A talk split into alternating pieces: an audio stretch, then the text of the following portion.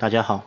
欢迎收听 Push 吧不是吧播客。这是一档关于一个中年人观察世界和深厚体悟的播客节目。我是阿迪。很抱歉，有很长的一段时间我没有更新了。其实这个时间已经超过了九个月，我没有录音。上次连续播的四集关于偶像团体的联合节目，其实是在二零一九年的一月开始企划，我们在三月初的时候录音完成的。而那一次录音的一周后，我就经历了人生的一个非常重大的事件，我太太生产了，我们的孩子出生了，啊，他叫斑比，一个男孩，然后是顺产的。所以这一次录音，我也尝试将这段期间的生活，那包括我和太太决定生孩子、准备生孩子、生孩子本身，以及之后这九个月的抚育过程，做一个总结。那初步我计划是一个三集的节目，我把它命名成《计划生育》，这也是 Push 吧不是吧播客中年人生存指南栏目的第二集。那欢迎大家今天收听。为什么要生小孩这个事儿，其实它是个很大的话题，所以我在准备这个过程中，其实我列了一个提纲，我列完才发现，其实要说的话题很多，那超过了十五个小的 topic。那第一件事情我们要讨论的是生小孩这个事情为什么要进行计划？具体到我身上来讲，我为什么要觉得这是一个被计划的，而不是自然而然发生的事情？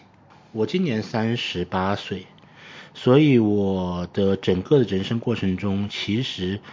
我没有经历过某个女朋友跟我说她怀孕了的这种情节啊，我我没有遇到过这个情节。但是我周围的朋友们遇到过很多次，我又有朋友让好多个女朋友好多次的怀孕流产，我也遇到了有朋友突然遇到了怀孕，然后要做一个很快的决定，是留下来结婚，还是让他们终止这个事情，然后再继续回来原来的轨道上，所以。其实怀孕这个事儿对很多人来讲，尤其是对我周围的我观察到的人群来讲，他在一个人的二十多岁到三十多岁这个过程中，他其实他更像是一个 accident，一个事故。大多数人生小孩不是他想要生小孩而生小孩，而是不小心然后怀孕了，或者说。有好多人是觉得这是一个很自然的过程，他们恋爱、结婚，然后一年后正好怀孕，这也是一种情况，非常的自然，嗯，非常自然。那我也遇到过的事情是准备结婚，然后在讨论要不要结婚的时候怀孕了，于是结婚这个事儿就变成很自然。所以这个因素就是一个会影响很多人决定的事儿，所以我觉得这是个很大的事儿。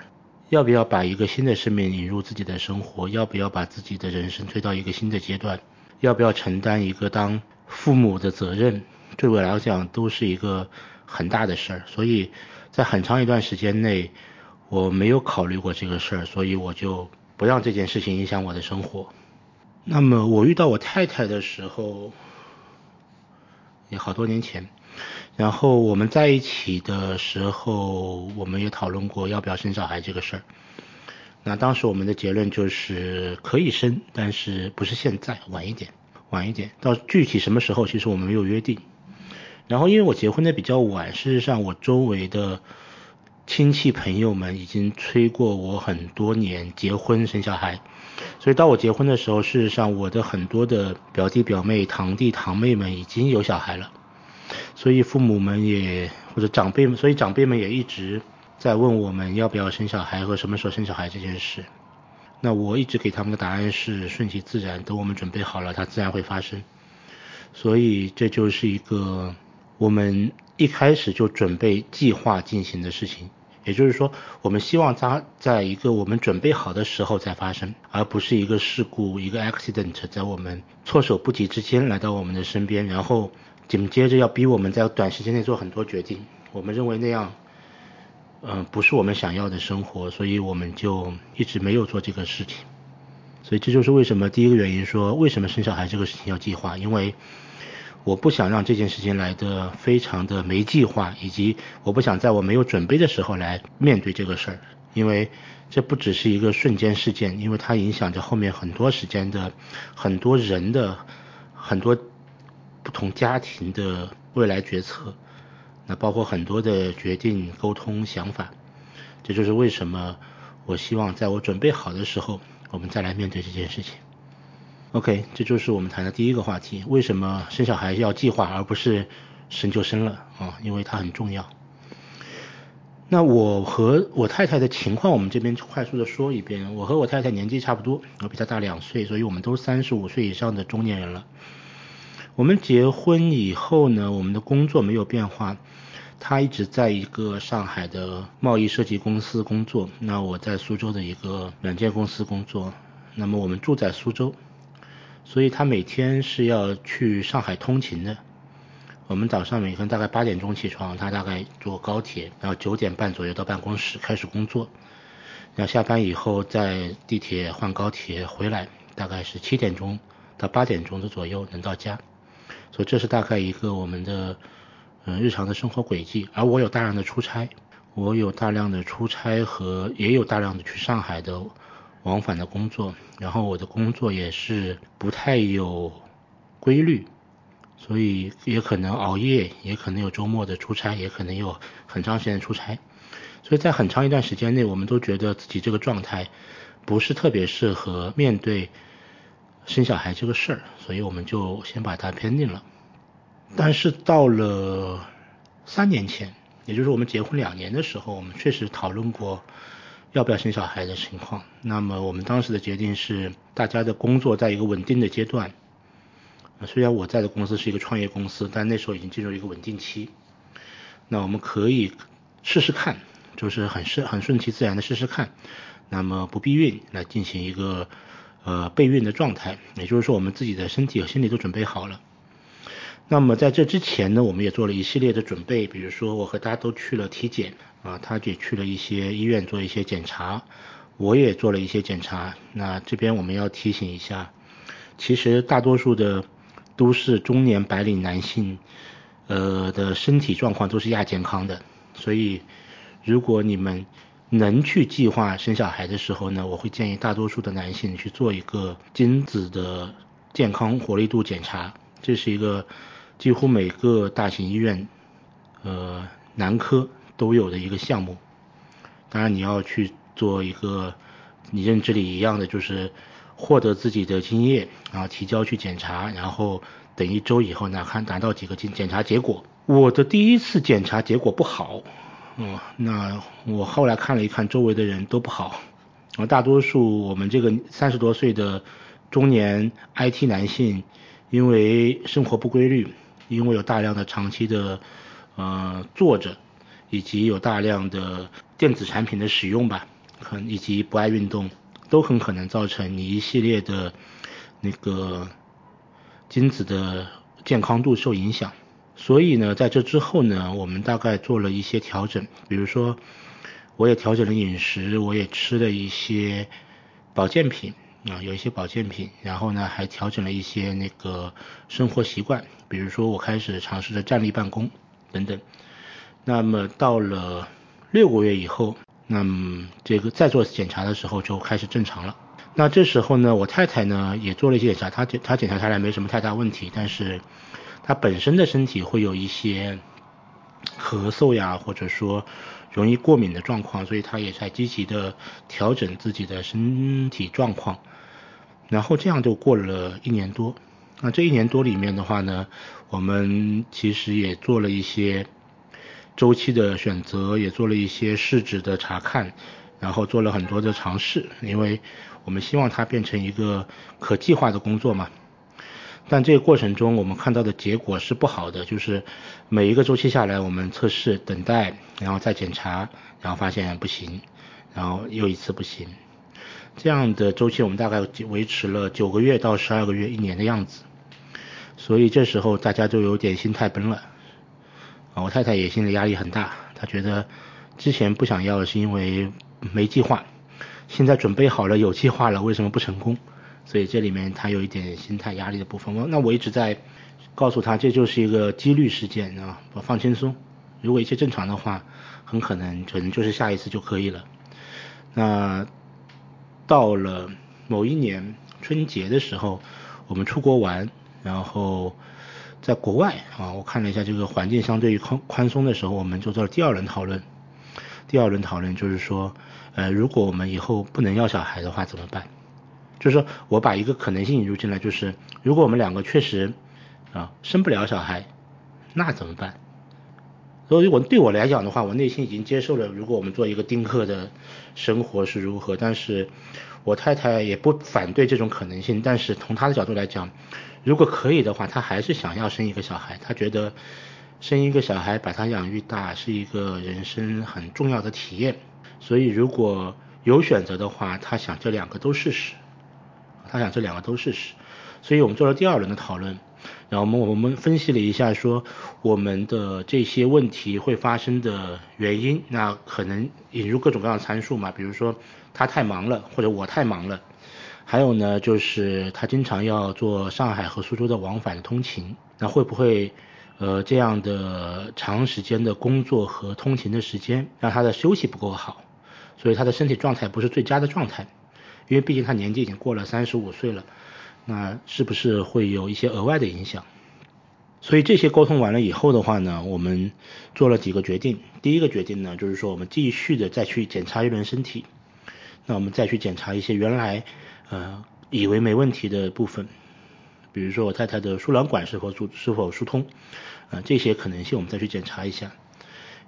然后另外呢，我们还去再去看一看说后面的安排是如何，后面的安排是如何。呃，在决定说第二年要不要对生活的方式进行改变，所以这大概是发生在二零一七年。所以在二零一七年的时候呢，我我和太太在医院里面又做了一次一些检查，那确实检查结果是说她那个输卵管不畅通，所以我们做了一个小手术，那一个挺痛苦的手术啊，做了一个疏通，然后休息了一段时间，然后我们再。继续备孕，这个手术我们会发生在夏天，但是你会发现后面几个月里面，大家压力还是很大，因为你的那个目标性很强，压力很大，嗯，所以整个一七年的过程也没有特别的顺利。OK，所以这些沟通发生在我们和我太太两个人中间，在一八年初一七年底的时候，我们两个又做了一次讨论。这次讨论呢，我们就更彻底一点。那我们先定义目标，是不是？这孩子非生不行。好，第二个的话呢，我做了一些判断，就是说如果要生小孩的话，我觉得可能二零一九年出生是一个非常好的时机，因为嗯，因为和我工作相关，我会看关注大量的人口的数据，我的判断是在二零一九年人口出生率会有一个大滑坡，所以如果我们安排小朋友在这个时候出生的话呢，那他未来的人生里面在遇到一些资源分配的几率的时候，可能会有一些。好的机会会发生，那么反推过来，也就是说，我们必须要在二零一八年完成受孕这个事儿。那基于这样的前提呢，我们又做了一些沟通，那么我们也得到了几个挺好的结论。那比如说，嗯，我们应该在一八年把别的工作先放下来，我们先把生小孩这个事解决掉。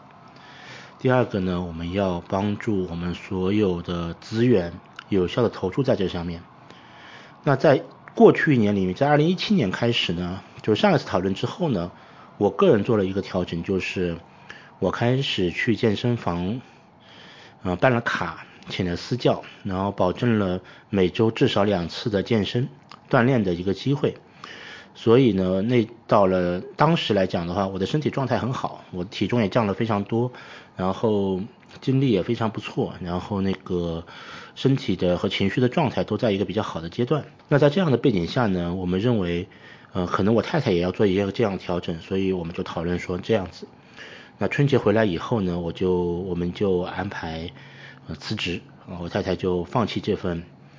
呃在上海做了十年的工作，我们先暂停一下，呃，先把生小孩这个事解决掉，生完了小孩我们再回去工作啊，这个是我们当时得到的一个讨论。然后我们就会很放松，因为有一个很清楚的计划以后呢，我们就很放松。我们春节就去台湾度假了。那度假回来以后呢，他一边把伴手礼分给同事，一边去和老板去谈离职，然后也很顺利在三月份的时候就之前就完成了离职。那另外一方面呢，我们就继续的再讨论一下说我们的身体的状况，一些检查的部分。那因为我太太还是 Rh 阴性血，啊，这个决定应该早点说，对吧？他是一个 Rh 阴性血的呃携带者，也就是说，如果发生妊娠，就是发生怀孕的时候，嗯，小朋友可能因为我不是 Rh 阴性血，所以小朋友的血型可能是 Rh 阳性。那因为这里面有冲突的话呢，这种血蛋白冲突呢可能会导导致血液的溶解、溶血的现象，这这可能是有生命危险。所以呢，基本上一个普通的 Rh 阴性的携带者是生第一个小孩是没问题的，但是呢要注射一些呃专门的蛋白来保证自己的那个血液和那生化系统呢不受这次生产的影响。那么我们也做了一个长期的血液跟踪，那我们定期的抽血去医院检查，然后呃一直在做这样的沟通。另外一件事呢，他离职以后呢就开始调整生物钟啊，比如说他开始有一个更规律的生活节奏，可以早点睡，然后正常起床，比如说早上的九点钟起床吃早餐，在家里做早餐吃早餐，然后去周驾驶附近的健身房做个瑜伽。然后下午呢就去做一些物理治疗啊，去医院里面，那一系列的这样动作完成。然后呢，因为不用工作呢，他整个的时间也多出来了，然后他可以做一些他心情愉快的事情，比如说他可以去养养花，他可以去逛逛街，他可以晒晒太阳，他可以去家附近的地方走一走、散散步，而不用再维持着一个高紧张度的白领的工作状态。对我来讲呢，我也是安排更多的两个人的放松，比如说我们经常去看电影，我们也经常出去吃饭，但是我们的餐饮可能可能更选择一些没那么刺激性的。到了这个时候呢，已经到了二零一八年的四五月，然后我们又继续的进行了几次的身体检查，那么检查结果很好，一切都符合预期。所以一切都很顺利的呢，我们就在二零一八年的六月被验证说怀孕成功。在这个时间下来讲的话呢，那那大概是一个初夏了。所以当我们确认怀孕的时候，我太太当时就哭了，她因为这个对女性来讲有很强大的心理压力，她盼望这个事儿很多年，但是当被确认 OK 的时候呢，我们做完检查。然后她那个情绪是有一些释放的，然后呢，我们就开始，这这这这是很符合我们预我和她的预期的，但是她依然会觉得非常的激动，所以我们去和医生，那那时候我们在医院做那个检查，医生去安慰了他一下，然后我们很开心的就回家了，很开心的就回家了。再往后的话呢，我们就开始想。这些事情以后就前一段一你能不能得了生小孩这件事结论以后了，然后呢我们就开始看开始看后面我们的生活怎么安排。那基本上来讲的话呢，就是确认怀孕，那其实是受孕一个月的时候的状态，然后到去医院建卡，那其实还需要一段时间。而且确认怀孕之后呢，她的情绪有很大的波动，然后怀孕本身对女性的生理也有很大的影响。那这边我们说一下，就是女性生产、怀孕生产这件事情，其实是一个非常大的事儿。就是大多数男性觉得这是一个人类的普通功能，就像你会打哈打喷嚏，你会伸懒腰啊，就是你觉得这是一个人类的基本功能，但事实上不是的，事实上不是的。对于我们目前的女性而言，生小孩、怀孕，如果她在一个正常的成人的年龄段的时候，不管他在多少岁，那他这都是一个呃生理和心理巨大的一个变化。这种变化呢，可能和社会有相关，也可能和整个的内分泌相关。但如果你觉得这是一个没什么事、没什么特别的一个很普通的事来讲的话呢，那这个就是不对的。女性怀孕和生产都是一个非常大的风险啊，这里面会影响到非常多的呃内分泌和整个身体的影响。所以在怀孕之前做大量的身体检查、医学的调整以及饮食的调整是非常重要的。比如说，我太太其实不爱喝酒，但是在过去的两年里面，她每年连一些啤酒或者说一些含酒精的饮料都是完全不喝的。另外呢，他也自己的补充了大量的叶酸和一些补剂，同时呢，也控制了自己的一些体重。并且呢检查了自己的那个身体的一个内分泌的状况。那当他对自己的身体状态有一个非常好的自信呃了解程度的时候，再去面对怀孕这件事情，就相对来讲更有把握一点。但实际就像我刚才说的，有很多人的怀孕是突如而来的，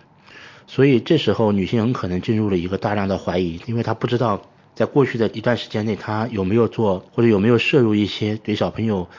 对胎儿不好的东西，比如说她有没有抽过烟，她有没有喝过酒。她有没有吃过影响妊娠的药物？那这些她有没有喝过酒？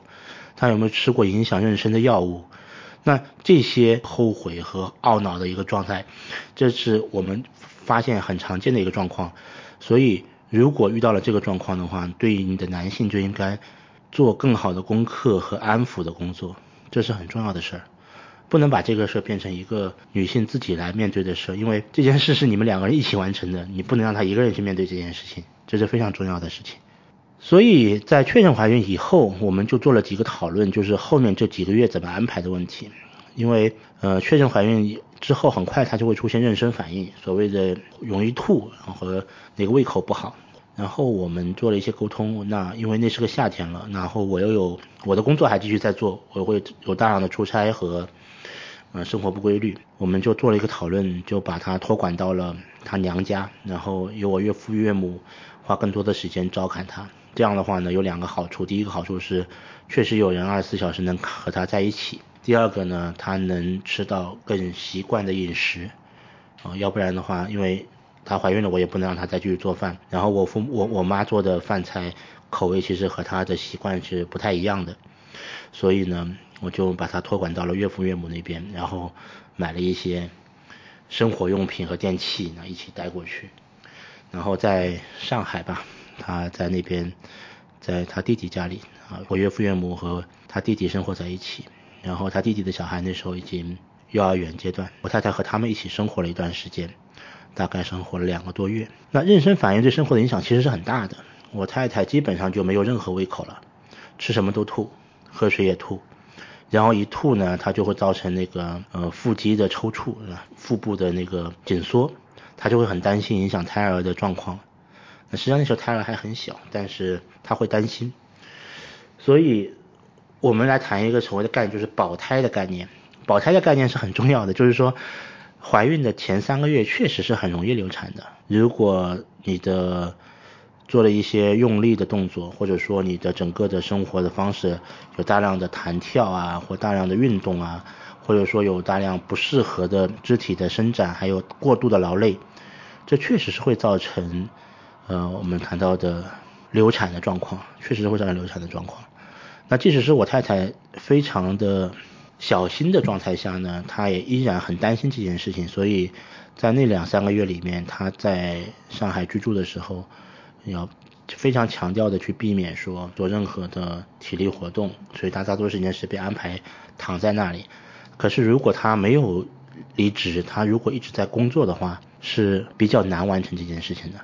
就是你在一个正常的工作白领，如果他还愿意和以前一样，每天早上要早起赶火车挤地铁到公司工作一天以后，继续挤地铁赶火车再回家，那其实这个压力也是蛮大的。所以呢。在一开始的前三个月里面，他被我们安排在家里面做一个很稳定的休息。然后我也确实有看到有些同事在妊娠在孕期的前三个月呢请假，我觉得很必要啊。第一个是你要了解自己的身体，如果你不了解的话，一定要做足够的身体检查。那第二个呢，如果你任何的身体不适，建议马上去医院查看，或者说获得基本的医疗照顾，然后来再做一些部分。那很多年年轻年纪很轻怀孕，可能身体的反应没那么大，但是对我太太来讲，她已经三十多岁了，然后体重又很轻，我太太才八十多斤，体重非常轻，所以其实这个过程对他来讲是很辛苦的，所以这是我们看到的第一开始的部分，然后我就把它托管掉了。因为妊娠的关系呢，所以他其实饮食也是需要。不能一天只吃三顿饭，因为他吃什么都会吐嘛，所以他要不停的吃，然后吃少一点。如果不吐的时候吃少一点，但是能保证他的生理需要。另外呢，在不停的过程中，你觉得身体好、精神好一点的时候，就要吃一点，来避免说原传统的那种一日三餐的那个生活节奏。所以我们把它托管到岳父岳母那边以后呢，他能得到一个相对好的照顾。所以这这个过程大概维持了两个多月。那我们要说明一下，大概在一般在你确认怀孕的第十二周，大概就三个月的时候，其实就应该去当地的医院来做一个建档和开始安排你的呃孕期检查了。整个怀孕周期过程中呢，大概一共要做十一次的产检，一般来讲是十一次的产检，至少是十次到十一次的产检。那这些产检呢，是在整个的呃孕期中，从第十二周开始的。那我这边有一个建议，就是如果你你的太太得到了呃怀孕的确认，然后在安排产检的时候，其中有一大半的产检，这十一次里面有六次，我会建议那个丈夫就男方啊陪同一起去。那如其他的呢，你可以安排你的家长或者说对对方的家长，反正不能让他一个人去，越往后越不能一个人去，尽量的是男方能够全程陪同。虽然你不能进去检查区，你要在门口等，但是交通和他被检查完以后的那种忐忑的心情的缓解，男方是可以做到的。另外呢，你也可以避免他在交通上遇到一些意外啊，这个是非常重要的一个事儿。所以在第十二周的时候呢，我们就把他从上，我就把他从上海接回了家。我们大概在十一周的时候开始接回家，然后我们去做了一些呃医院的。建档的工作，以及呢，我们开始尝试着去争取一个所谓的 VIP 待遇，就是 这个有点不好意思，但实际上就是这样，就是说，在目前的现实状况里面来讲的话呢，其实，在你本地的一些医院的妇产科或者说母婴中心那边，它有一条所谓的 VIP 通道的。那你要去想一想，说如果可以的话呢，如果你的经济不紧张，或者说你的能力也有能能支持到的话，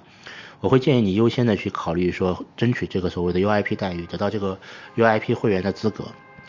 从我们的经历来看的话呢，我们看到有几个点，第一个点是，呃，VIP 的产检呢是有一个专门的中心的，它不再需要孕妇呢跑来跑去，进去以后有一个一个科室就能完成了。第二个呢，所谓的 VIP 的。那个产检的通道来讲的话呢，它能安排你在更短的时间内完成这样的工作，而不需要在大量的等待或者说呃询问中来完成。它会有一个所谓的绿色通道，它会有专门的一个区域来保障这些操作，并且在一些检查，比如说 B 超，比如说一些嗯额外的检查的工作里面呢，也能得到相对好的医生的资源。所以呢，如果你能去争取一个 VIP 待遇的时候，我们会建议你优先的争取。那这边说几个特点，就是第一个呢，就是不要等到第三个月、第十二个礼拜你再去医院，你可以请男方啊，在确认太太怀孕的时候就开始去咨询起来啊，这个 VIP 的队列是不是太长，或者说通过什么样的方式得到这个 VIP 的队列的待遇，以及确认清楚这里面的过程是怎么样。那比如说我们家我太太在怀孕的时候，我在苏州问了一下啊，我们一起去的。然后他在一些侧面得知说，如果你在前一周去询问的时候，因为每次都是十二周产检嘛，第一次产检完以后会安排这个 VIP，所以我们在第十周的时候我们就去了，就问现在 VIP 的队列里面能不能加入了。就回到我刚才一开始提到的一个问题，就是说我们认为一九年会有一个人口滑坡，那实际上也是的，所以一八年的开始呢，以前很拥挤的那个产妇科的那个人流的现象呢，出现了一定的缓解，所以其实。在当时来讲呢，呃，VIP 的通道相对来讲还是有机会插入进去的，所以呢，我们就在第十一周就先去了医院建档，然后呢做了一些沟通啊解释啊，比如说他年纪相对大啊，比如说那个他之前在上海的那个长时间的保胎，然后呢我们希望他能够得到一个更好的照顾，然后呢当当然相对费用我们也会去承担。所以我们就得到了一个所谓的 VIP 的待遇。那这个待遇完成之后，其实到等小朋友生出来以后啊，它是有个一延续性的，就是说我现在小朋友的体检也在这一个 package 里面，当然是额外付费的，但是他会把孕妇的 VIP list 延展到新生儿的 VIP list，也就是说小朋友生出来以后的体检也可以在一个专门的区域里面去完成。所以如果当地你的医院里有这个的话呢，我觉得是挺好的，因为。没有花很多钱，但是省了很多的时间和精力，而且得到更好的照顾，这是很很超值的一件事。OK，然后就是产检的部分了。那我把我整个去年正好我也看了一下我去年的年假的部分，我把所有的去年的年假和我的公司的服务假，还有一些额外的假都花在了和我太太去产检的这个过程中。所以十一次产检里面，一定是我我其中大概送去了九次。有两次是，有一次是我妈陪她去的，一次是她妈妈陪她去的。然后在这九次里面呢，我都会开车送她去，然后把她放到对应的地点，然后我去停车，然后他去挂号号以后，我在外面等他，等完他以后，我再把他接出来，我去取车，再把他开回家啊，再然后然后下午我去上班，这这是一个我们的一个操作的方法，然后我就知道那个医院周围所有停车位的寻找和。呃，怎么去得到一个更容易得到的停车位啊？这个我们也花了一时间，花了一点时间去调整。那这里面，我就像我刚才说到的，我还是非常强调产检和陪伴的重要性，因为产检的过程中其实是持续的去了解那个新生儿的那个胎儿的发育状态，以及呢去了解那个孕妇的身体的状态的一个过程。所以做了很多的检查，可能有好的，可能有不够好的，因为它都有相对的指标的，所以几乎每一次的检查，孕妇都会非常的介意。然后也有很多检查是和她的状态相关的，比如说血压啊、血压、心率，这个和她的那个状态和相关的非常多。所以如果孕妇是一个情绪不好或者说身体状况不好的状况下做这些检查，那这些检查指标可能就不好，那可能带来一些错误的判断。所以最好的部分就是请准父亲们就陪同去，然后多说一些呃安慰的话，让他放松一下去检查，这是非常重要的。然后这里面有几个指标，比如说呃十几周的时候会做一个所谓的唐氏筛查，他们叫唐筛，检验有没有唐唐氏综合症。那这里面可能还会有一些羊水穿刺的项目，或者说一些其他的项目。那每几乎每一个孕妇在这个过程中都会压力很大。压力很大，特别是如果是三十五岁以上的高龄产妇的话，那做唐筛就没办法做了，就就一定要做那个 DNA 检测啊，那个染色体的检测和羊水穿刺来做那个唐氏综合征的检查。所以呢，这时候呢，又有很多人是对羊水穿刺是有抗拒的啊，会担心有什么抵抗的不行啊什么的。所以你要做非常多的功课，就是说不能让这件事情让产妇一个人处理。要不然产妇说不清楚，所以全程都需要那个男方呢去陪同，然后和他一起来完成这样的一个过程，并且和医生做很多的沟通，去了解清楚太太目前的状态、小朋友目前的状态，以及下一次检查的内容，以及什么去后检检查，去哪里来处理，所以这是一定要完成的。还有呢，到了大概二十多周的时候呢，很可能会出现那个产妇呃孕妇的便秘啊，便秘。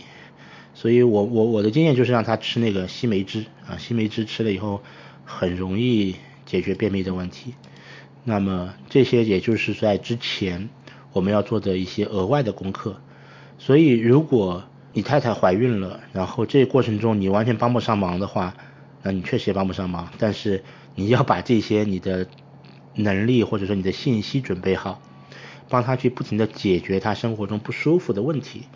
比如说他的小腿会肿，比如说那个身体会不舒服，以及会出现大量的其他的反应，那不能让他独自面对，因为整个产妇的整个孕妇的妊娠过程中有大量的内分泌的调整，那很多的时候她说的话并不是理性的话，所以其实男方要做大量的准备，那包括和自己家庭自己父母的准备。那要告诉自己的父母，那个你太太的情绪是不稳定的，那很多反应是，呃不理性的，那要避免说在这个过程中出现一些纠纷啊，出现一些纠纷和争执。另外一个呢，就是说，呃，我们我们在那个备孕前就完成了，就是说小朋妈妈准妈妈就孕妇的以口腔的那个检牙的那个问题，一定要提前准备。就一定要提前的把该补的牙补了，然后有虫牙的话可以去处理，或者说，呃，那个口腔的炎症，那做洗牙或者说做那个节制，都要牙龈节制都要提前做，要不然的话呢，怀孕期间就，如果你出现牙痛啊，就其实很麻烦，因为你不能打针了，然后又很痛，所以这个状态是要尽量避免的。所以在孕期里面呢，都是可以专门的去进行处理的。同时呢，家里人一定要更好的去陪伴，来帮助她完成产检的过程。大概到了九月份，就是秋天了，秋天了，然后他的状态已经慢慢的恢复了，就妊娠反应没那么大了。然后我们做了一个又又做了一些讨论，比如说他跟我提说他想去考一个育婴师，就是所谓的育婴师资格证。因为我发现我们所在的城市的政府呢做了很多的补贴，只要你是本地居民，你想去考这些所谓的职业资格证书啊，政府是会补贴你的学费的。所以他发现说，哎，这个其实是一个羊毛可薅。然后他现在不上班，闲着也是闲着，那他每个礼拜去上两天上一天课。可以掌握一些呃婴幼儿的保健呃婴幼儿的养育和呃护理的知识和技能，我觉得挺好。但因为她是一个孕妇，所以她没办法自己去，所以我需要每天的送她去上学。那后来我想了一想，说我反正要送过去了，而且我确实周末可以安排出一些时间来陪她的话，那我应该和她一起学。所以呢，我们两个人就都报了都报了名。去了以后，这是一个。二十个课时的呃培训，他在一个培训机构里完成。那每个礼拜一天，那早上是三个小时，九点钟到十二点，学的就是一些理论的知识，他会有老师来教课，那对着那个课本来讲内容。下午呢，他会有一些实操的课程，他会把学员分成几个小组，每个小组拿一个娃娃做一些操作，比如说，嗯，帮他做那个抚触。做那个做操，做健身操，做那个排气操，还有呢，学学急救等等。那一共来讲的话呢，需要去十个周末，两个多月，十个周末。那我们就去了，开始这个课程。所以他刚开始去的时候肚子有一点大，等他这个课程完成之后，肚子就挺大的了。然后我们会发现呢，同时的同学们其实大多数的都是那些幼教从业者，就是在读幼教的，在做幼教的和学幼教的。还有一些呢是准备做月嫂的，所以大多数其实不是孕妇，但只是行业的从业者。另外呢，我们在那个上课的过程中呢，我们也发现了很多很妙的认知，就是说你能很明显的感觉到有很多的认知是不正确的，因为不同的老师的和某些说法是互相矛盾的，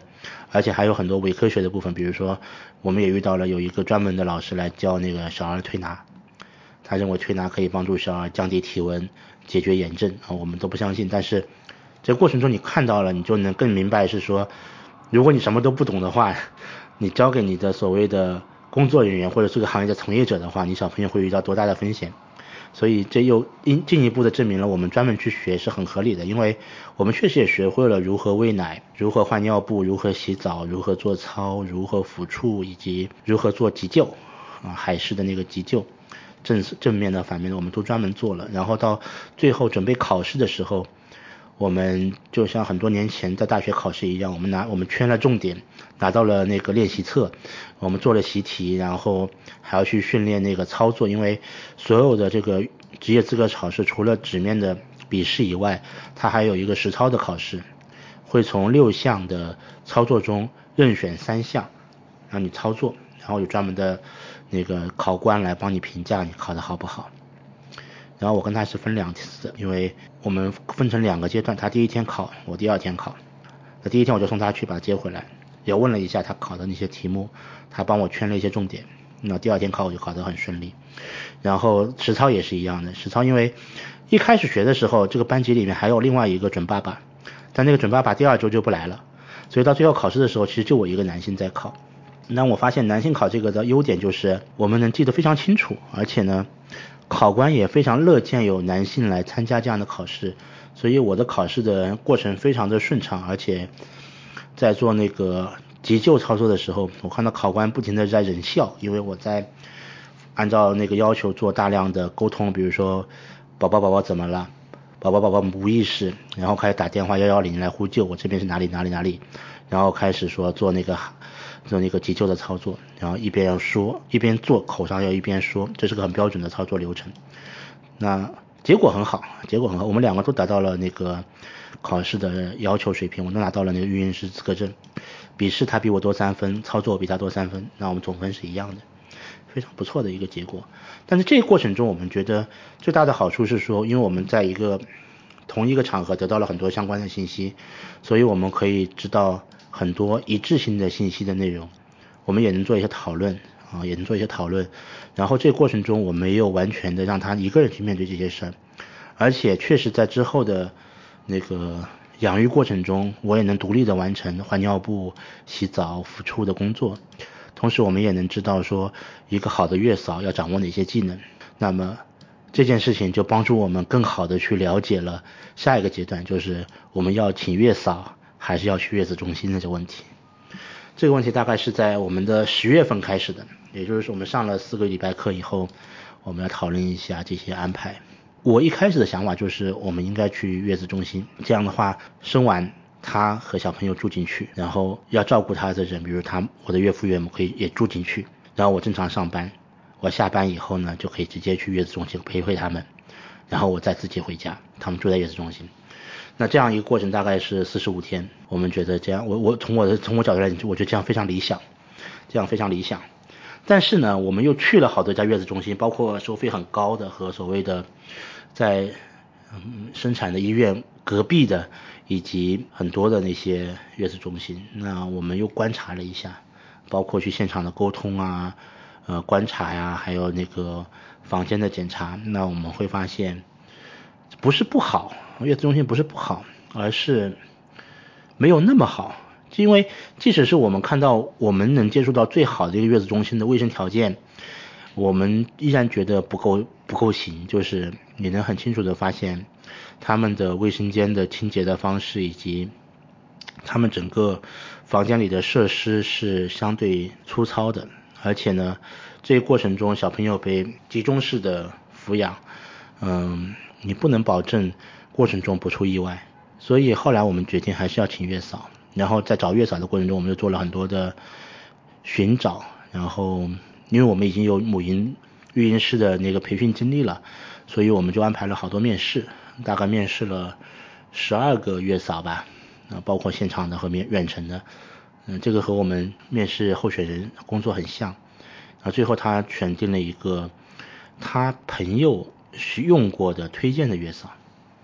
那结果好不好，我们后面的节目再再说。那确认了月嫂，选中了她，预约了我们的预产期之后的时间，然后呢，也提前支付了一部分的费用，把就把月嫂的时间留出来。档期我们拿到了，然后呢，这件事情我们就决定了。那我们来说一下月子中心的内容啊。月子中心呢，基本上就有点像酒店，或者说有点像那个护理的养老院。他就把他就有一些房间，房间有大有小。那我看了一下呢，好一点的其实就在一些所谓的五星级酒店里面，房间有大有小，一般就是个酒店的形态。它是一个单间，有床，然后周围有一些设施。然后房间里套了一个卫生间，啊，这卫生间基本上都是没有窗户的一个内卫，然后在里面有一些洗澡和呃水池、马桶之类的，它没有一些特别的设施，你以为有，其实没有，你以为其实没有，甚至它连房间里面那个在墙周围，我认为应该出现的把杆，因为我认为产妇生完小孩以后应该不是很方便能自己行走的，它应该有一些把杆，但实际上我们也没有看到，在走廊里有，但是在房间里没有。另外呢。呃，他们都会说有批量的月子餐，然后我也看了一下那个月子餐的菜单，也存疑，也存疑，你不知道里面那个到底是哪个厨房做的啊。然后确实来讲，唯一的好处就是说，因为他们有一个按时间表的安排，所以不停的有小饼干呀，有小点心啊给那个产妇吃。但我我们自己想了一想，说我们家里应该能自己能解决这些问题，所以。最后的结论就是我没有选择月子中心，然后费用呢，说明一下，大概是在几万到十几万不等，然后呢，只是在啊，一般好像是三十天到三三三十天的一个周期啊，三十天到四十五天是两档，一种是三十天的，一种四十五天的，那单天的费用大概就几千块吧，几千块吧，一千块到一千五百块的样子，那也有三千块的啊。所以你会想这个成本是行还是不行？所以最后的结论就是，如果这样的话呢，我们的安排就变成，我们请月嫂到我们家来，然后我们家有两个卧室，我的岳父岳母会在生产完以后来照顾产妇，然后有月嫂来，然后小朋友，那基本上我就没办法住了，因为家里女性太多，所以呢，我就去我父母家住。啊，我这是我们当时的决定，也就是说月嫂来的这个过程中，我每天晚上还是去家回自己家，呃，陪伴啊，照顾的产妇，但是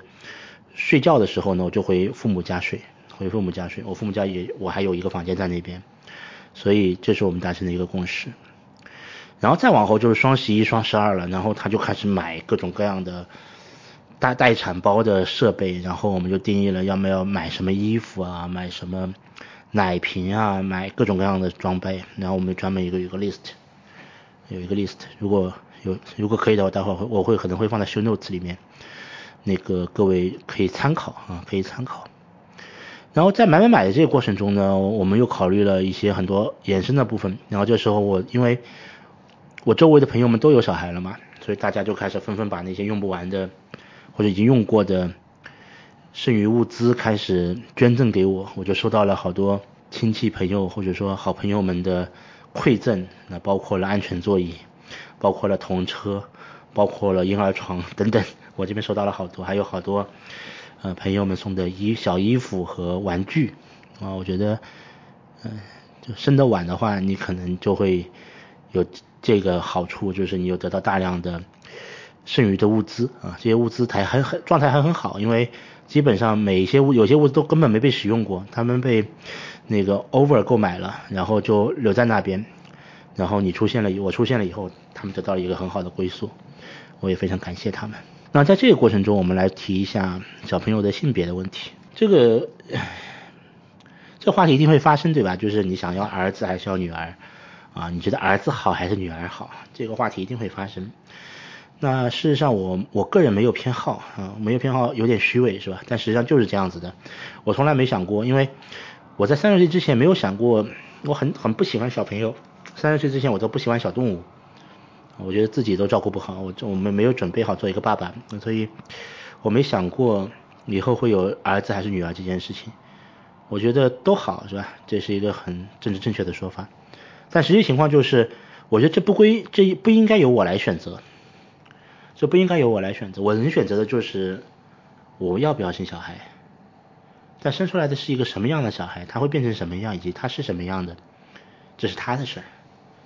这是生命的奥妙的奇迹，这是神的领域，是吧？这是上帝的领域。如果什么决定都要我来做的话，我觉得一点都不快乐，一点都不快乐，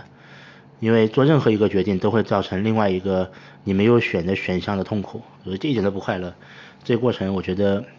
没意思，所以在整个过程中，我们做了很多的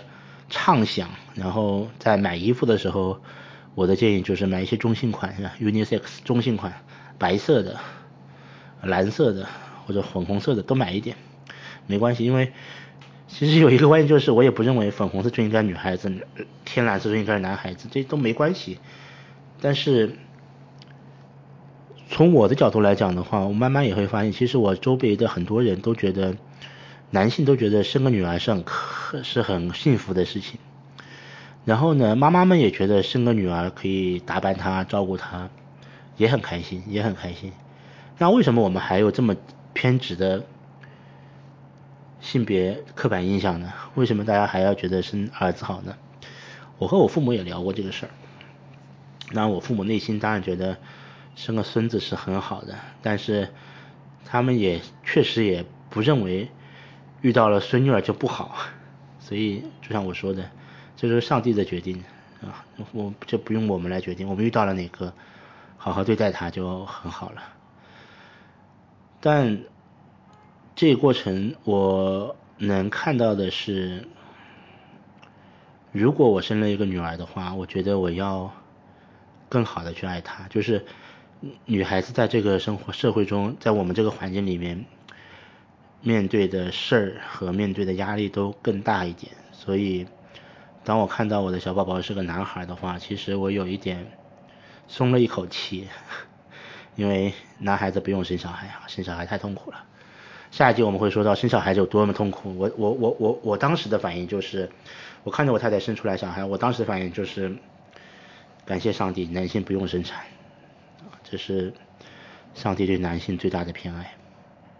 所以在这个前提下，男性做任何关爱女性，或者说我们要更好的去尊重女性，让女性认为有更好的工作机会和生活方式，这都是合理的。因为